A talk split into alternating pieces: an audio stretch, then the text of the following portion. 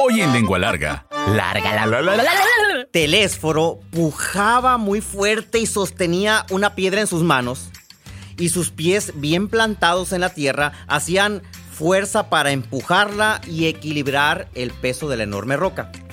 El hombre medía 1.90, decían que parecía este, gringo de película. Y esto sucedió en la capital del mundo. A pesar de los 10 centímetros promedio que mide una lengua humana, todos somos lenguas largas. Nos encanta el chisme, nos gusta contar historias. Y qué mejor, aquellas que hablan de comida. Donde la lengua es parte importante de la deglución, masticación y sentido del gusto. Esto es Lengua Larga, el podcast donde el chef Juan Ángel te cuenta historias de cocina, consejos y recetas. ¡Comenzamos! ¿Qué tal, lengua largas? Bienvenidos al episodio número 79. Episodio 79 y empiezo agradeciendo a Valeria Fernández. Dice, ay chef, acabo de descubrir lengua larga, estoy enamorada. Me remonta a mis días en el pueblo con mi nana, me encantó los azulejos amarillos, tiene razón. Fue mi primer libro que leía cuando era pequeña, eh, se respeta, me, imagino que el libro de- de selecciones, que es el que, bueno, la revista que mencionábamos. Soy Lengua Larga, amo el contenido. Muchas gracias, Valeria Fernández. Gracias a Patricia Ramonet de Jalisco. Acabo de escuchar el podcast, chef, y me encantó. Yo viví, yo viví tan lejos de mi querida tierra sonora y a veces, bueno, vivo tan lejos de mi querida tierra sonora y me es difícil conseguir machaca. Pero ahí está la receta. En el episodio anterior está la receta para que hagan machaca en cualquier parte del mundo donde se encuentren, excepto en Alaska, Islandia, este, y en lugar donde neve esté nublado, ahí no va a funcionar. Eh, Cruz Marcela de Ciudad Obregón dice, lengua larga es mi terapia. Ya escuché tres veces el último capítulo. Muchas gracias. Muchas gracias. Este, lo que se está ahorrando en terapia, dóneselo a los más necesitados, por favor. Marusi Provencio, ya escuché. eh, eh, ya, ya la escuché a media. ya lo escuché el, epi- el episodio anterior, ¿no? El nuevo. A medida que voy escuchando más episodios, más me gusta el estilo y forma de hacerlo. Gracias, Marusi Provencio.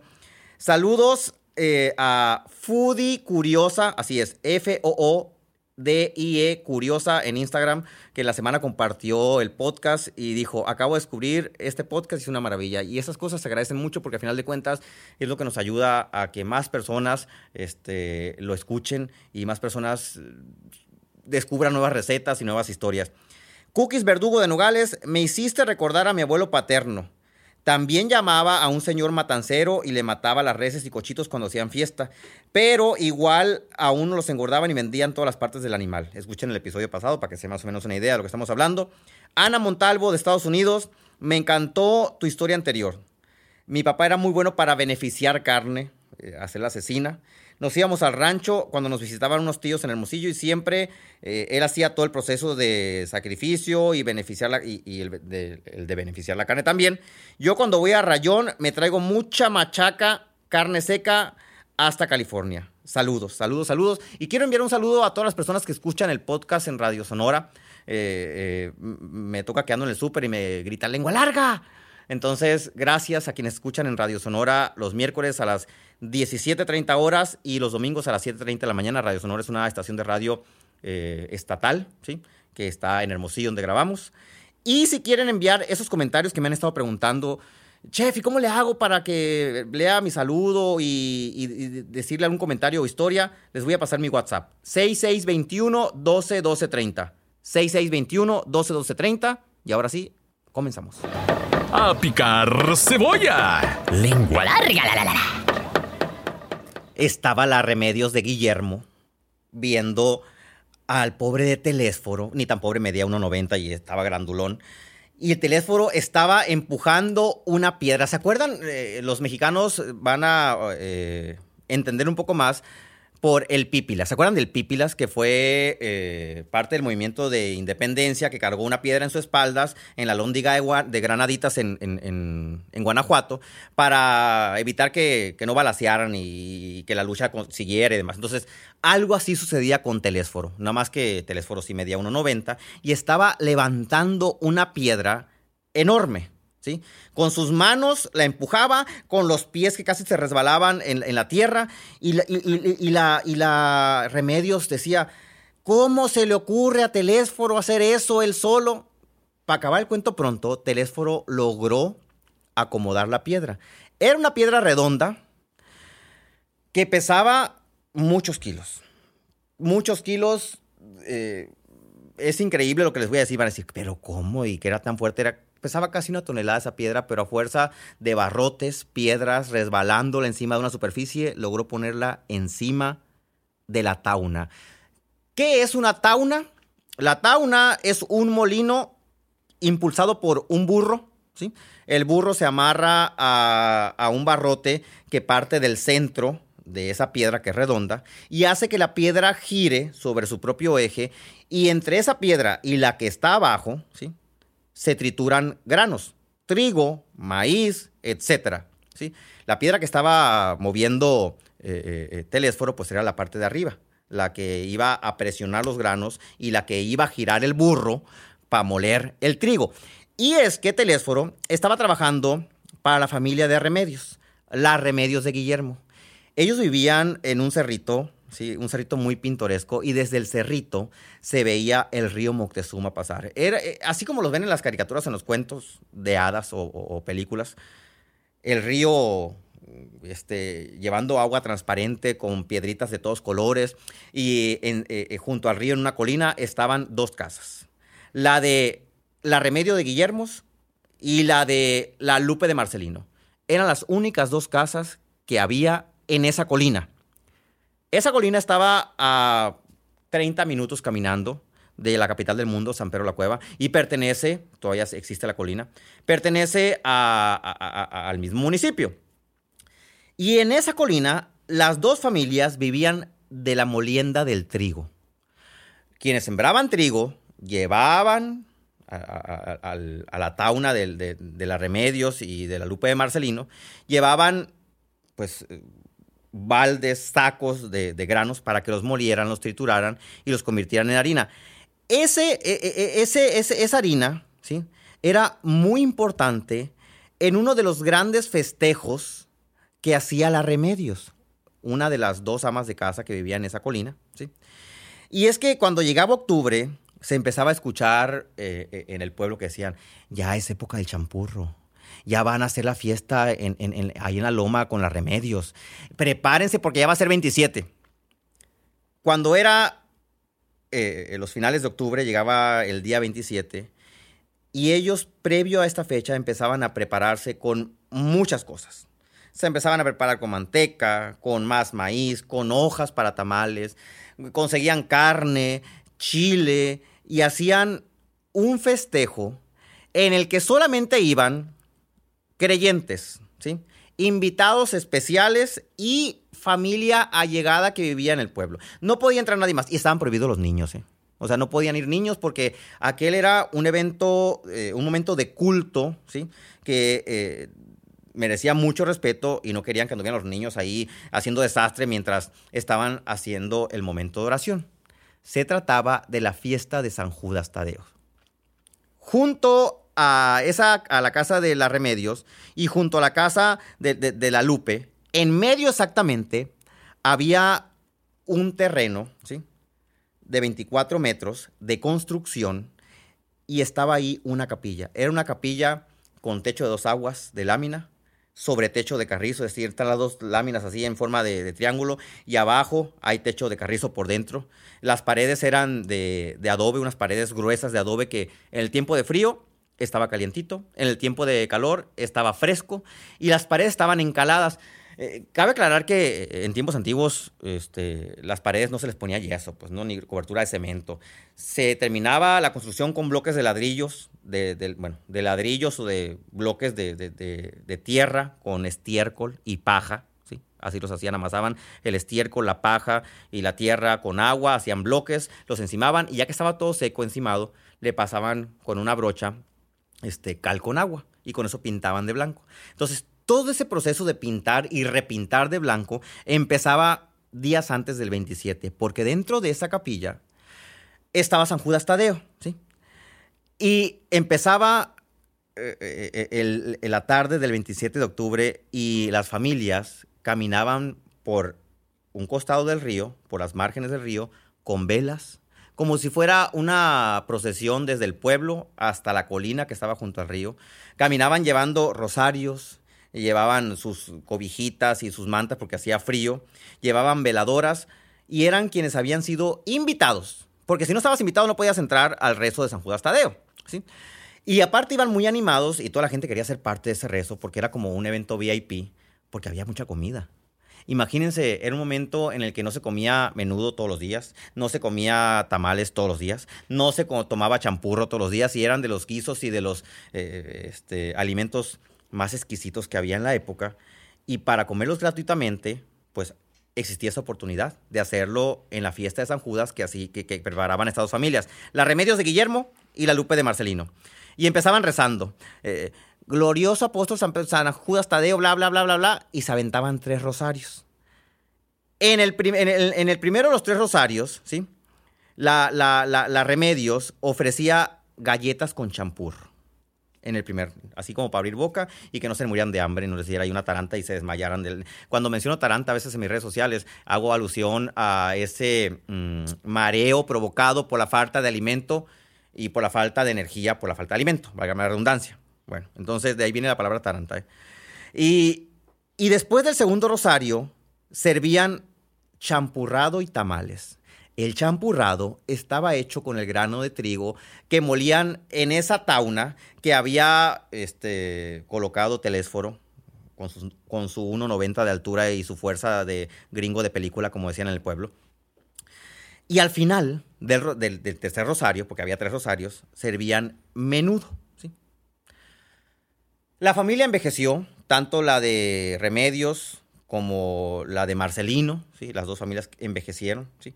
pero uno de los hijos de una familia, y como de película, se casó con una, con una hija de, la- de- los vecinos, o sea, quedaron emparentados a final de cuentas. El hijo de Remedios y Guillermo se casó con la hija de, de- la Lupe de Marcelino, y empezó una nueva familia, y ahí la Remedios le heredó a la hija. Bueno, a su nueva hija, a su nuera, le heredó la, el compromiso y la obligación de que ella siguiera haciendo la fiesta de San Judas Tadeo. Entonces, en lo que este, Rita, que era la hija, estuvo viva, siguió llevando a cabo la tradición de sus papás, moliendo el trigo, haciendo el champurrado, preparando el menú, los tamales y convocando a la gente del pueblo. Pero ahora, dijo la, la- la- la- Rita, no, yo ya no voy a hacer como mis papás. Yo ahora sí ya voy a invitar a toda la gente del pueblo. Y empezó a llegar más gente a ese rezo, ¿sí? Rita ya no pudo hacer el rezo, ya no pudo hacer la fiesta con el paso de los años. Y de repente salió una valiente que no pertenecía a esa comunidad, que esa comunidad de dos casas, con la capilla en medio y el molino de trigo desapareció, ¿sí? Esa, e- esa valiente se llama Chuya. La Chuya es un personaje del pueblo que sigue haciendo esa fiesta después de más de 50 años y sigue here- y heredó esa tradición de preparar platillos para que se llevara a cabo una- un acto de fe popular en el que se reúne la gente, se sigue reuniendo los 27 de octubre, a rezarle a San Judas, pero también a crear un momento de convivencia alrededor eh, de la comida, ¿sí? Pero ahora no solamente hay champurrado, menudo, galletas y tamales. A revolver los frijolitos. Lengua larga, la, la, la, la, la. María Jesús, alias La Chuya, ahora se encarga de hacer un listado de deliciosos platillos para el resto del 27. De tal manera que el resto del 27 es una fiesta de un día completo.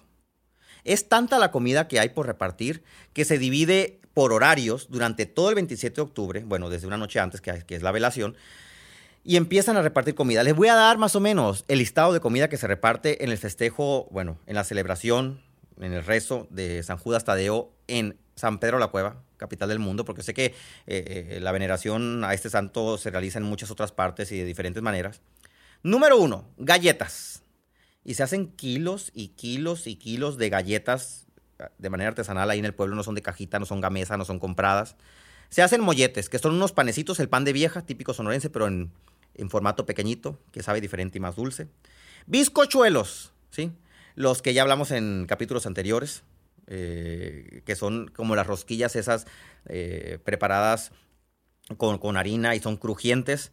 El champurro, café de talega. Para hacer café talega se tienen que tostar kilos y kilos de café con azúcar para después secarlo, que se seque, molerlo y colarlo. Morcilla preparada, muy español. Tortillas grandes de maíz se amasa y se hacen ahí mismo las tortillas de maíz. Huevos cocidos. Ustedes habían escuchado un, un- un evento en el que se dieran huevos cocidos en un rezo. Pues ahí se dan huevos cocidos. Tamales de carne, menudo y burritos de frijoles en tortillas de manteca. Eh, son muy famosos los burritos en muchas partes del mundo, Estados Unidos, este, desde, el- desde que Texas, junto ahí con Chihuahua, hicieron ese envoltorio. Pero nosotros conocemos el burrito de tortilla de harina que va envuelto. ¿sí? En este evento, el burrito es como un taquito. La tortilla de manteca es una tortilla de harina con bastante manteca, que queda gruesecita, casi casi galletosa, entonces la calientan, se le ve la manteca reluciente, le embarran frijoles y la doblan y la meten en una servilleta. Y- es, es como, es casi casi como una empanada frita, rellena de frijoles. Y también llegan otros peregrinos de Hermosillo que sirven tacos al pastor, que sirven otros menjurjes como parte de una deuda derivada de una manda que hacen. Si San Judas me cumple esto, yo te voy a prometer que voy a dar tacos al rezo. ¿A qué voy con todo esto? A la importancia de heredar las tradiciones y la gastronomía. ¿sí? Esa tradición empezó con dos familias en una loma. Después, la Remedios, que era la caponera, se la heredó a su nuera. Y cuando su nuera ya no pudo y, se, y quedó deshabitada esa colina donde solamente existe la capilla, porque la capilla sigue existiendo, nada más que está, ya está remodelada, tiene tejabán, bancas y toda la cosa, porque va mucha gente. Y salió después una valiente que es la tercera heredera de, de- San Judas, que heredó la tradición de crear comunidad y vuelve el, el perro arrepentido con el mismo, ¿no? con el mismo tema. Que heredó el compromiso de hacer alimentos, de juntar donativos, de preparar muchos platillos para aproximadamente van como 500 personas a ese evento. Y las 500 personas comen huevo cocido y comen tamales y comen, es un mundanal de comida. Y el objetivo que tiene esta fiesta de fe popular no solamente es rezar y pedir por, por enfermedades, males, milagros, etcétera, sino también es la sana convivencia, porque dentro de esa sana convivencia se rimen, se, se, se liman asperezas, ¿sí? Entre quienes están peleados en el pueblo, terminan conviviendo y comiendo del mismo plato, de la misma olla, de la misma cafetera. Y eso es gracias a que fueron compartiendo las recetas y fueron compartiendo el- las ganas de hacer las cosas. Y así es como deberíamos actuar nosotros al momento de- de hacer la receta. Por eso siempre digo, cuando hacemos recetas de nuestras abuelas o buscamos las recetas de nuestras tías que ya no están y que no las tenemos, ahí se cortó una tradición. Y ahí murió a lo mejor la bonita tradición de que toda la familia se reuniera alrededor de una olla de menudo, porque a lo mejor ya no sabemos hacer menudo. O se arruinó la tradición de que toda la familia celebráramos eh, Navidad con una olla de pozole, porque ya nadie sabe hacer pozole como nuestra mamá o nuestra abuela. Pero las herederas de San Judas lo siguen haciendo y, no solo eso, aumentaron el menú, aumentaron el número de rezadoras, de rezadores y la fiesta es una gran fiesta que ahora crea una comunidad más grande. Échale queso. Lengua. Larga, la, la, la, la, la. De todo este listado de cosas que le di, ¿cuál va a ser la receta? El champurrado. El champurrado eh, es un atole a base de harina de trigo. ¿sí? La mayoría de los atoles en México eh, se preparan con, con maíz, con harina de maíz o, o- o maíz nixtamalizado o masa de maíz. Sin embargo, hay lugares como aquí en Sonora, que somos grandes productores de trigo en el sur del estado, donde se prepara el champurrado con harina de trigo y con una influencia de la cocoa Hershey que viene de Estados Unidos, que es como, es como la influencia de las monjas que trajeron miles de ingredientes a los, a los conventos y los combinaron con ingredientes aquí, así.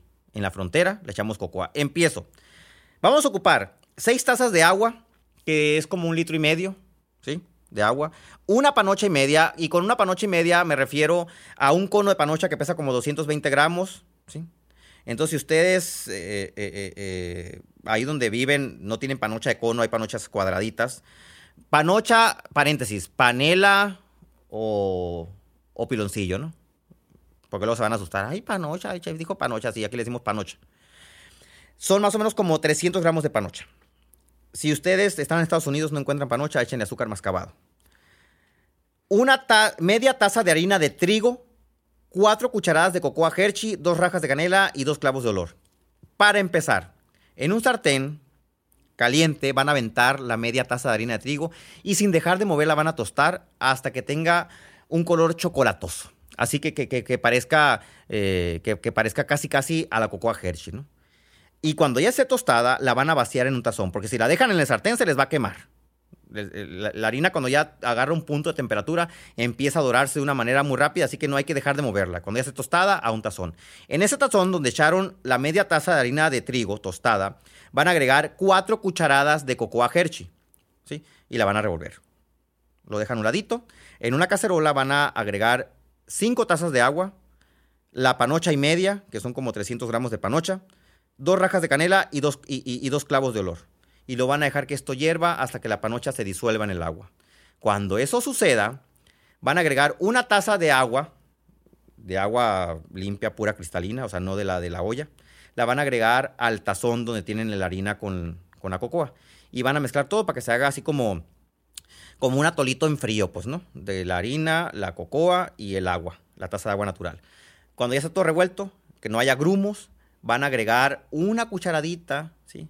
De, del jarabe que ya hicieron, que está caliente, lo van a ir agregando poco a poco, otra cucharadita y van revolviendo, para que al momento de vaciar lo que está en el tazón, la harina con cocoa y agua, si la vacían en frío al jarabe hirviendo, se va a hacer bola. ¿sí? Eso se llama temperar. Pasar caliente al frío para que en el momento que vertamos la harina a la olla, no se haga bolas. Van a verter eh, la mezcla de harina con, cocoa y el agua y el jarabe que usaron para temperar, ¿sí? Y van a mezclar todo y lo van a hervir por 5 minutos. Ese es exactamente el mismo champurrado que se sirve cada 27 de octubre en la fiesta de San Judas Tadeo, en una capilla que tiene más de 50 años y que lleva tres generaciones conservando una tradición que nos sirva eso de ejemplo, para que por lo menos las recetas que han heredado nuestras familias desde nuestros abuelos, bisabuelos, nosotros las sigamos compartiendo, las sigamos replicando, porque quien no conoce sus orígenes no tiene los pies en la tierra. Hasta la próxima. ¿Ya te aceptaste como lengua larga? ¿No? Entonces espera el siguiente episodio. Sí, bienvenido al club. Sigue al chef Juan Ángel en Facebook, Instagram, YouTube, Twitter, OnlyFans. Uy, no, eso no. Busca recetas, cocina con él e interactúa. Búscalo en todas las plataformas como Chef Juan Ángel. Afila la lengua larga para el siguiente episodio. ¡Adiós!